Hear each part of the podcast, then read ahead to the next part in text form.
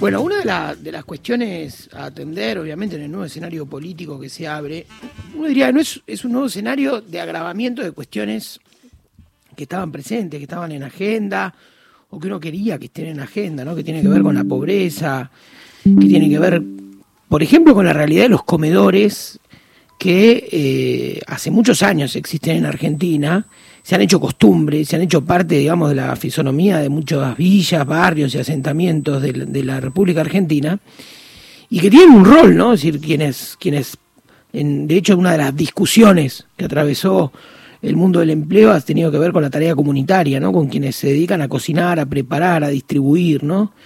Eh, yo hablé el otro día con un eh, dirigente que tiene un comedor comunitario en Villa Soldati, estamos hablando acá, una zona, una zona, una de las zonas más humildes de la capital federal, eh, en relación al incremento. Nosotros habíamos hablado con él en plena pandemia, ¿no? En el año 2020 cuando obviamente la, digamos, la cuarentena, la no salida al trabajo, mucha gente que se gana el mango en el día a día y en la informalidad, recrudecía o intensificaba la demanda de en los comedores, ¿no? Y ahora qué vuelve a pasar a partir del estrago inflacionario que hubo, que ya venía una inflación galopante, pero que se agudizó, ¿qué pasa en esos comedores?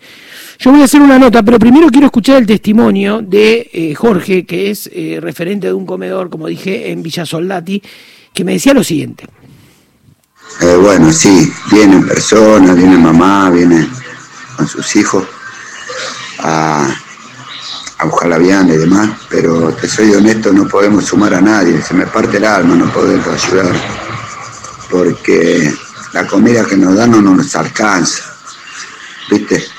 Entonces nada, poner, imagínate, a nosotros nos bajan alimentos para 390 personas. Le damos, asistimos a casi 500, 500 ponele, sí. Y nada, y hasta ahí no podemos tirar, porque la estamos haciendo de goma a los alimentos que nos dan me, gustaría poder eh, cobijar a todos, darles a todos, pero lamentablemente no podemos porque, bueno, los alimentos no nos alcanzan, pero sí, de a poquito se va incrementando más.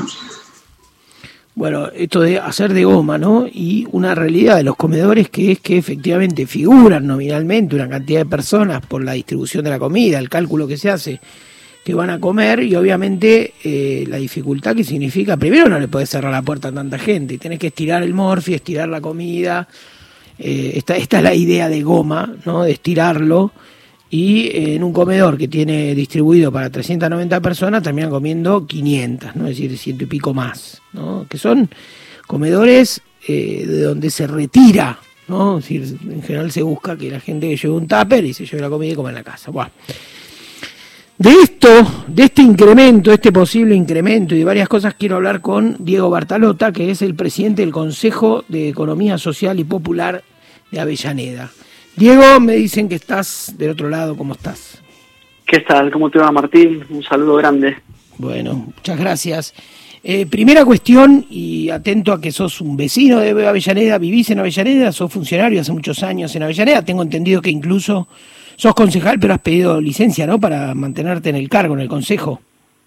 Sí, hicimos un pedido de licencia para poder continuar con, con las tareas que llevamos adelante desde el Consejo de Economía Social y Popular, teniendo en cuenta que es un, área relativamente nueva, desde hace casi cuatro años, y que la economía popular en líneas generales crece en todos los distritos del país, en todas las provincias, porque son nuevas formas de, trabajo, que posiblemente tenemos la previsión de que va, va a continuar creciendo a partir de las medidas que, implementa este próximo gobierno.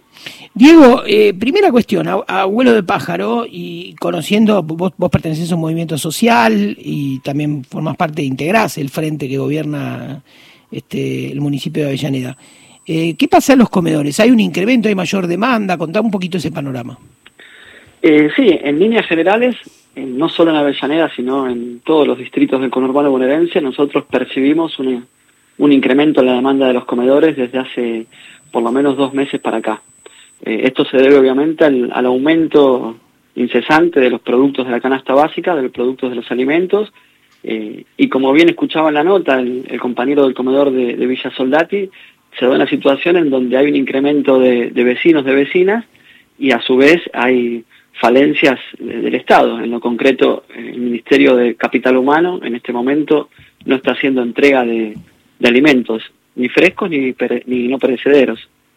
No está haciendo entrega. Es decir, había un flujo de entregas que en ese momento eran del Ministerio de Desarrollo Social y eso se cortó desde cuándo? Eso se cortó desde hace un mes, exactamente desde hace un mes.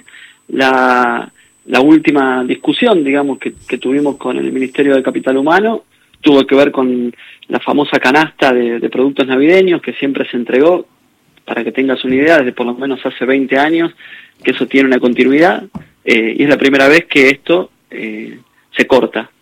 Eh, obviamente que entendemos que hay una decisión política más allá de, de lo que siempre decimos, que hay una transferencia de ingresos hacia los sectores más concentrados, acá hay una decisión política de no entregar esa, esa canasta navideña, y no lo hicieron. Eh, la canasta navideña, por lo menos acá en el caso de Avellaneda, se recibió a partir del, del municipio, del Observatorio de Políticas Sociales, y también en los comedores y centros comunitarios que tenemos en, en el resto de los distritos de la provincia de Buenos Aires, a partir del, del Ministerio de Desarrollo de Provincia. Bien, pero perdón, ¿eh? ¿eh? Vos decís la canasta navideña, eh, que era, bueno, una tradición.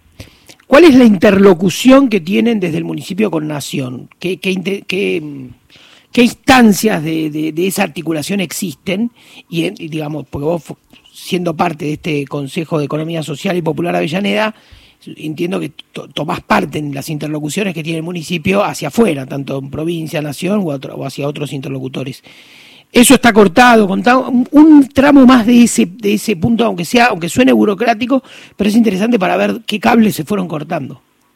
Mira, en, ese en este caso particular, todo lo referido a la política alimentaria está centralizado en la Secretaría de Desarrollo Social del municipio. Bien. Entiendo, como te decía recién, nosotros a la vez, a su vez, eh, discutimos y negociamos desde el movimiento social, en este caso desde Barrios de Pie, también con el Ministerio de Capital Humano y en ambas interlocuciones no encontramos respuestas. La canasta navideña, en este caso, fue brindada por, por el Ministerio de Desarrollo de la provincia de Buenos Aires. En este momento, la canasta navideña, cuando hablamos, para que todos los oyentes entiendan, estamos hablando de, cuatro productos, de una garrapiñada, de un pan dulce, de un budín y de un turrón, que nadie se imagine que es otra cosa. Eso es lo que se vio cortado en este momento. Y en la que llegó de provincia era, digamos, ¿Era la canasta de provincia o fue provincia quien obtuvo la canasta? No, no, esa, esa, canasta es directamente gestionada y, entregada por eh, el gobierno de Axel Kisilov, no del gobierno nacional. O sea, elaborada también de origen por el propio gobierno, digo. Exactamente. Ah. Y, y, esto, digamos, ¿cuál es la respuesta? Porque decir, no hay respuesta significa no hay resultados. Pero puede haber alguna respuesta, es una respuesta negativa, de pedido de tiempo, ¿cuáles son los argumentos? Es que no, los, argumentos concretos en la, en la breve interlocución que tuvimos la semana pasada es que no están iniciados los procesos de compra, cuando nosotros sí ah. sabemos que esos procesos eh, siempre están iniciados porque no se inician en el mismo diciembre, se inician con muchísima anterioridad. Eh, me nos preocupa hacia adelante, hacia adelante la entrega de mercadería no perecedera que históricamente hizo entrega al Ministerio de Desarrollo Social de la Nación para el sostenimiento de centros comunitarios, merenderos y comedores. Mm. Diego, eh, yendo a, lo que es el universo de la economía social y popular de Avellaneda, eh, imaginando un oyente para el cual la economía popular es un concepto muy común, pero a lo mejor a veces no termina de desentrañarse de, digamos, en qué consiste, qué actividades, ¿no? Mapealo rápido en el municipio. ¿Quiénes, qué actividades, qué cooperativas, de qué rubro, de qué ramas, digamos, están involucradas en lo que ustedes eh, reconocen como economía social? Mira, para mapear bien rápido, la economía social y popular abarca desde los pequeños emprendimientos individuales hasta emprendimientos familiares asociativos, hasta unidades productivas, talleres familiares y cooperativas que están formalizadas a, través del INAE, que son cooperativas de hecho, que Avellaneda tiene alrededor de 102, 103 cooperativas. Muchas son cooperativas de servicio y otras cooperativas de trabajo. El principal aspecto en este caso de la economía social y popular en Avellaneda está dotado de muchísimos emprendimientos que son individuales o familiares. Nosotros lanzamos un registro de trabajadores de la economía popular hace ya tres años y medio y al momento hay 5.500 eh, emprendimientos, unidades productivas registradas. Para que tengan un mapeo muy, muy rápido, el 50% de estos emprendimientos eh, están vinculados a la producción. O sea, el 30% aproximadamente son del rubro textil y el 20% son del rubro gastronómico. Después hay emprendimientos vinculados a, a rubros de servicios, eh, bueno, eh, también a rubros como, como la construcción, eh, pero el dato principal es que del 50% que están que se dedican a la producción, dos son de los universos más, más comunes, que es el textil y el gastronómico. Esto se da en el 90% de los casos en las propias viviendas. Los talleres y las, las pequeñas unidades productivas se dan en las propias viviendas. Bueno, Diego, un panorama rápido. Hoy es eh, un día particular. Estamos ya sobre el, sobre el final del programa. Estamos sobre el final de la existencia del programa y estamos en el casi en el último día, o no, eh, técnicamente es mi último día en este programa, así que de algún modo me dio el gusto de, entrevistarte y de, y de charlar un poquito. Preocupante también lo que contás en relación a, a los comedores, en relación a la interrupción de esa interlocución. Interesante lo que contás en relación a, los, a las unidades productivas. Y la última pregunta que te quiero hacer es, no sé si está comprendido estrictamente en la economía social y popular, pero lo hemos hablado varias veces. Hay algunos productores vitivinícolas en Avellaneda, ¿no?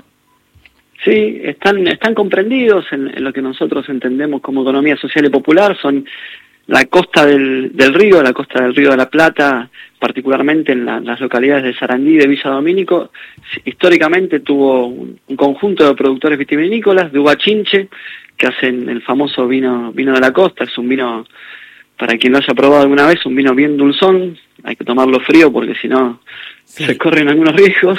Sí, porque no, es un vino muy suave, riesgo porque es un vino suave, rico al paladar, pero después de una, una buena partida de truco, buena comida, hay que levantarse de la silla, como dicen decían nuestros abuelos. Es que la bebida con alcohol que tiene mucho azúcar va a la sangre al toque, ¿no? dicen eso, dicen, eso, es rica, yo la probé, es rica. Actualmente hay algunos productores, son, son muchos menos, el, el vino lo venden en envases descartables, en damajuanas, te puedes acercar ahí, y además... Eh, quizás como un dato interesante para quien no conoce la costa la costa del río, la costa de Villa Domínico, hay todo un acceso a la costa nuevo, o sea, se recuperó parte del, de lo que nosotros entendemos como el, el acceso al río, digamos, dar, dar, la, dar el frente al río, entonces se pueden recorrer eh, a estos, estos productores y algunos productores más también. Diego, te mando un abrazo, te agradezco esta comunicación acá con gente de a pie y bueno, y te deseo un feliz año y ojalá que se, por lo menos se reconstruyan al mínimo, aunque sea esas interlocuciones que están interrumpidas. Bueno, Martín, un abrazo grande para vos y gracias por esta comunicación.